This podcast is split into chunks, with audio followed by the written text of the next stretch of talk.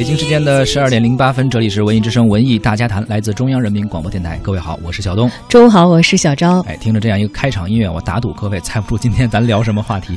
哎，我觉得应该是打赌，大家都可以猜到咱们聊的跟什么相关啊？就直接都带回到十年、二十年前了吧？基本上，对，可能更早。《射雕英雄传》一九八三年版，罗文珍妮演唱的。一般我们聊都会是比较近的话题，所以放的歌啊，或者一些音频资料啊，都会是近期发生的事儿。但是这太早了，但容易联想到金庸先生这个。那倒是，对，很很直接的。关注最近新闻的人，可能能能猜出来哈。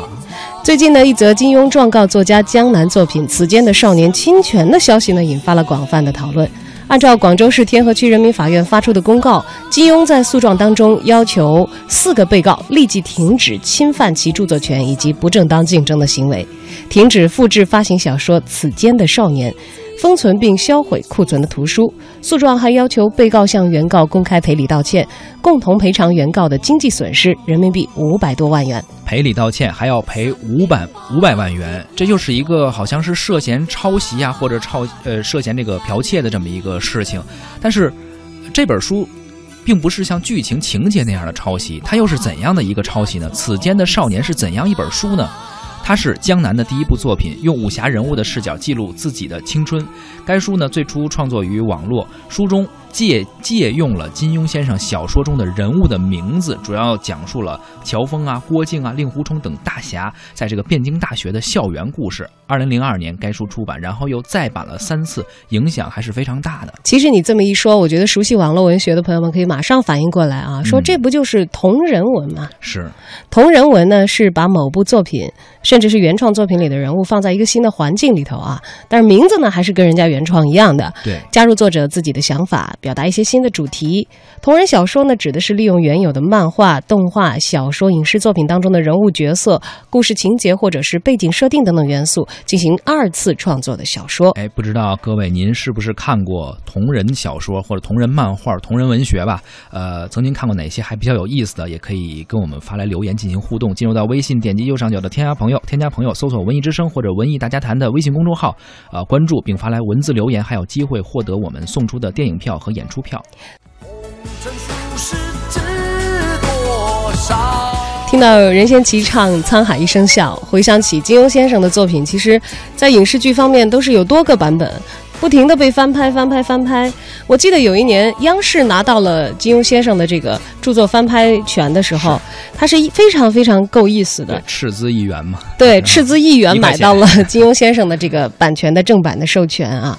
当然了，其实，在没有获得授权的时候呢，呃，热爱金庸先生作品的读者也开始了自己的创作，其中就不乏像江南这样的作者。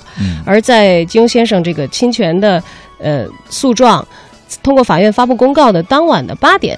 江南呢，在他的微博上发了一条对案件进行的声明啊，给出回应了。对他表示，无论昔日还是今天，我都一如既往的尊敬金庸先生个人和喜爱他的作品。他回忆称，自己在落笔的一刻呢，想的仅仅是写出身边的校园故事。而三个小时以后，江南再度转发微博，写道：“少债老长，天经地义。律师怎么应诉，法庭怎么判，我就怎么办。”有粉丝变成了被告，原来他是想。写这个东西可能是出于对金庸先生的喜爱以及作品的关注，呃，本来是一个粉丝的心态，最后却变成了被告。这个时候不知道江南是怎样的心情，可能也会很复杂。对，但其实由这个事件看来啊，因为金庸先生呃自己的作品，他现在还享有著作权，就是但是而且他自己有这个维权的行动。是，其实类似的做法，还有类似的同文的作品。作为读者和消费者吧，其实我们在文艺市场上接触到的有很多。嗯，呃，可能刚才我们问大家说，你曾经看过什么有意思的红人文吗？大家一时半会儿想不起来。其实小昭看过很多啊，举几个例子。我相信我举这几个例子，你们也都看过。不，不能够，我我基本上不看这些，是吗？同人漫画改编呀什么的，我都不看。悟空传你看过吧？悟空传看过呀。金河在的。那算是同人，我还看过《大话西游》呢，对吧？《大话西游》也算是同人，只不过他们的这个形式不一样。对，因为原作者的吴承恩没有办法来索要版权了，你知道吧？索要这个版权的收益了。就如果他的这个呃出生的年月是在那种有办法这个维护自己版权收益的年月的话，可能他应该是中国现在版版税最高的作者之一吧？超级大 IP 嘛。嗯，那这是因为这个 IP 的所有人已经没有办法像金庸先生这样，嗯，来在经济上自己进行维权，所以这个 IP 呢也就变成了一个公共的、开放的资源，大家都在使用。所以孙悟空、唐僧、猪八戒、沙和尚这几个形象，包括里面的妖怪，比如说白骨精啊等等，都可以是被大家所使用，创作到自己的小说呀或者是影视作品中。版权所有还是吴承恩先生本人啊？这个其实就算是一个。大 IP，然后同时，大家现在所有改编的电影都应该算是同人作品了，是吧？对，但同人作品呢，其实有的时候啊，也并不见得就都像我们刚才提到的那些有大影响的作品，大家都很喜欢。嗯，知道在我追网络文学作品的时候，当一个原创的作者还在更新他的作品，嗯，并且还没有把这个坑填完的时候，就是有别的人再来沿着这个故事线来写自己展开想象去写同人文的时候。你你就会很混淆，你就不知道哪个是少林正宗是人家本尊，哪个是其他的人，因为有很多仿写同人文的人，他会刻意的去靠近，嗯嗯，原著作者的一些文风和一些安排。比如说有一个漫画也好，或者小说也好，还没有更新完，结局还没有出来，或者作者也没想更新完，想一直在更。但是这时候有些粉丝觉得，哎呀，这个人怎么能跟他好呢？他应该爱上那个人呀！我得要给他改一个结局啊，有这种可能啊。对，还有一些是作者特别拖，就是现在所说的坑王嘛，一直不更新完，一直不更，一直不更，那么按耐不住这个切切的想要了解后文的一些心思的一些粉丝，就会去。网上到处搜，我曾经就是这样的粉丝。我搜《诛仙》的时候，那会儿萧鼎还没有更新完。当然，那个作作者后来他写的内容，我们原著作者已经不关心。后来他出书了嘛，有点烂尾的感觉。但是当他还在更新，是零几年、零四、零五年的时候，大家热追的一个网文的时候，真的出来了很多的同人版，全都是根据里面的。你分不清哪个是李逵，哪个是李鬼，同样的名字，同样的世界设定，但是他给他们安排了不同的命运和内容。嗯嗯。就等于是完完全是粉丝们的一个自己的一个行为，大家按照自己的想法就去为他们而设定了。对，正是因为有这个市场和有这些活跃的文章，甚至是让一些以此为特点的这个文学网站呢，呃，由此有了自己的标签和特色的项目。嗯，你看同人小说其实是晋江呃晋江文学城的一个特色项目。呃，据网站的透露啊，说从二零一五年开始，几乎所有的版权保护期内的同人作品均被下架了，留给同人作家耕作的田地只剩下呃古典名著，就像刚才说的那些，已经原作者无法再去追版权了。四大名著你去套用他们的 IP 或者是人设世界，可能现在都不会有人找你追权。是，包括真人同人等啊，这个有限的一些。空间吧，呃，如果要是写了现代作品的同人，则必须开放免费的阅读，就是你不能够因此而获利。对你不能拿着别人所创造的这些精神财富来把钱挣到自己的兜里。没错，相信金庸先生这次告他也是因为他这个作品啊影响力太大了，江南写的这个，而且从中获取了很大的利益。嗯，然而呢，同人文的创作者们并未就此偃旗息鼓，呃，而是创作出了更多。打开了更多惊人的脑洞吧，比方说上海几条地铁线路的。呃，拟人同人小说，包括霍格沃茨学院拟人的同人小说，甚至一些呃微博的大 V 的同人小说等等，伏地魔和林黛玉 CP 等等，这都脑洞太打开了。现在想，我都我都无法想象会。这林黛玉和伏地魔的 CP 是吧？其实，在网文界还有影视界，呃，江南呢接到的这一纸诉状也是引起了业内人士的震动的。他们认为呢，此案一出，同人小说的版权困境的问题呢，也因此而浮上了水面。有一位不愿意透露姓名的律师表示，像金庸先生这样的原著作者享有的是著作权和著作权的周边产品的一些相关的权利。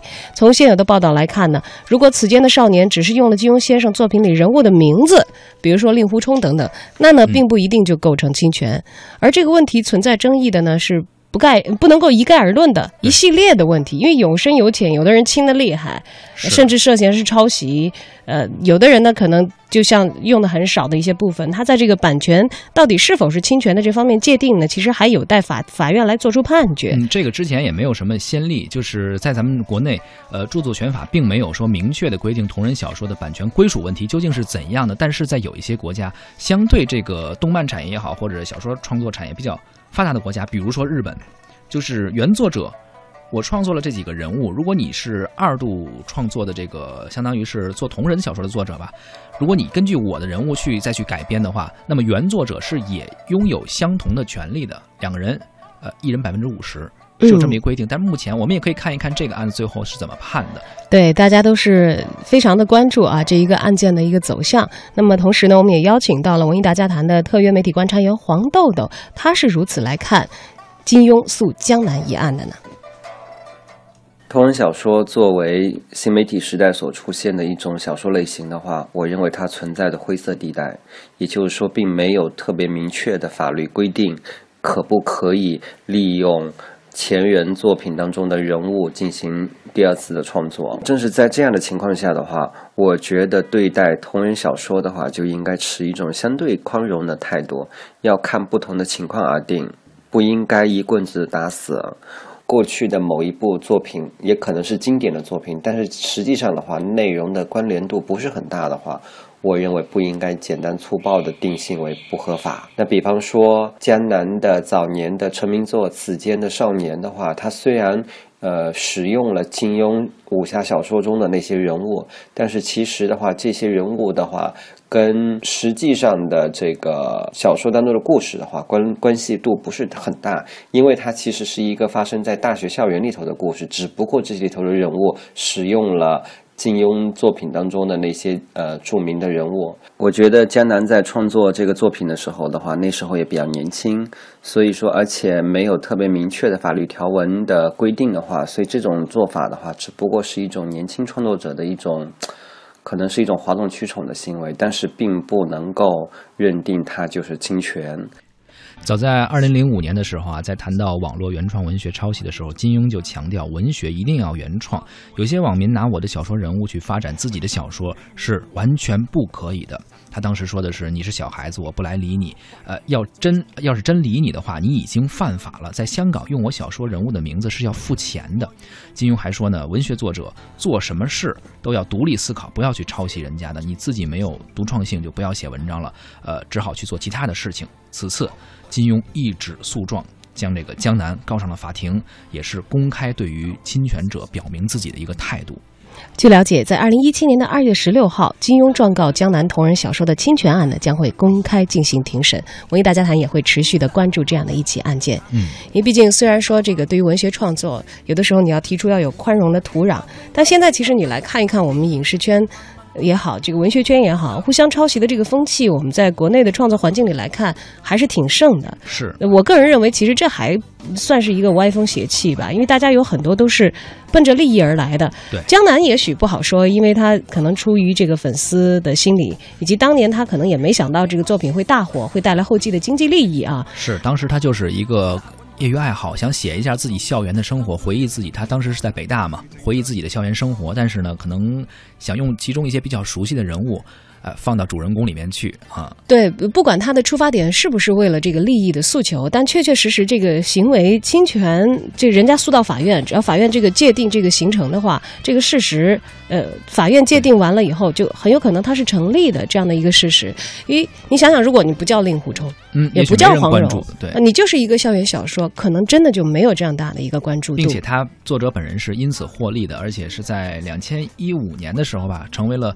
作家的富豪榜的首位，就因为他的这些作品，他就是因为写这个同人作品开始步入到文坛嘛，等于他确实是因此获利了，就打开了自己的一片天空。我们刚才说那句话，如果你就是自己写着玩啊，大家看一看高兴，粉丝们之间去流转无所谓，但是可能他因此确实获利了。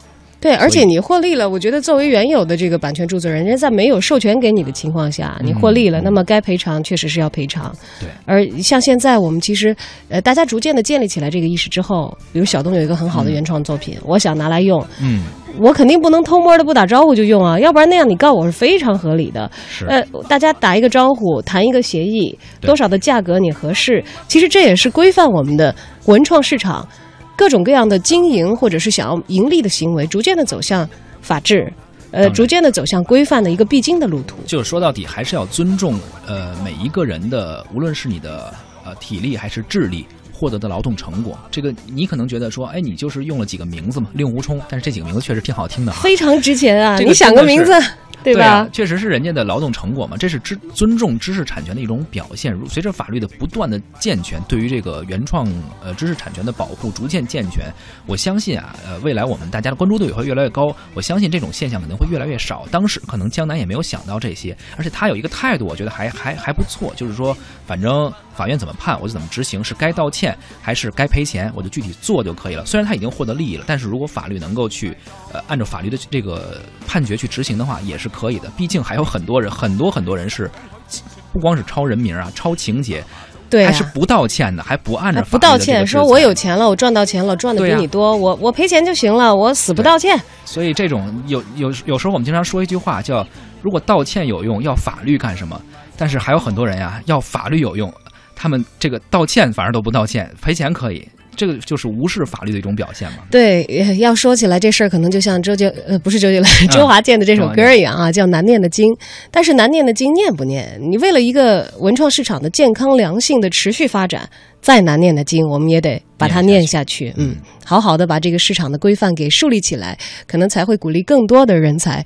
去展现他们的创作的才华，没错，这是会保护真正好好写书、好好创作的人。如果没有一个健全的法律，没有一个制度去保障这些人的话，那么可能这个市场就会越来越坏。为貪嗔喜惡怒着迷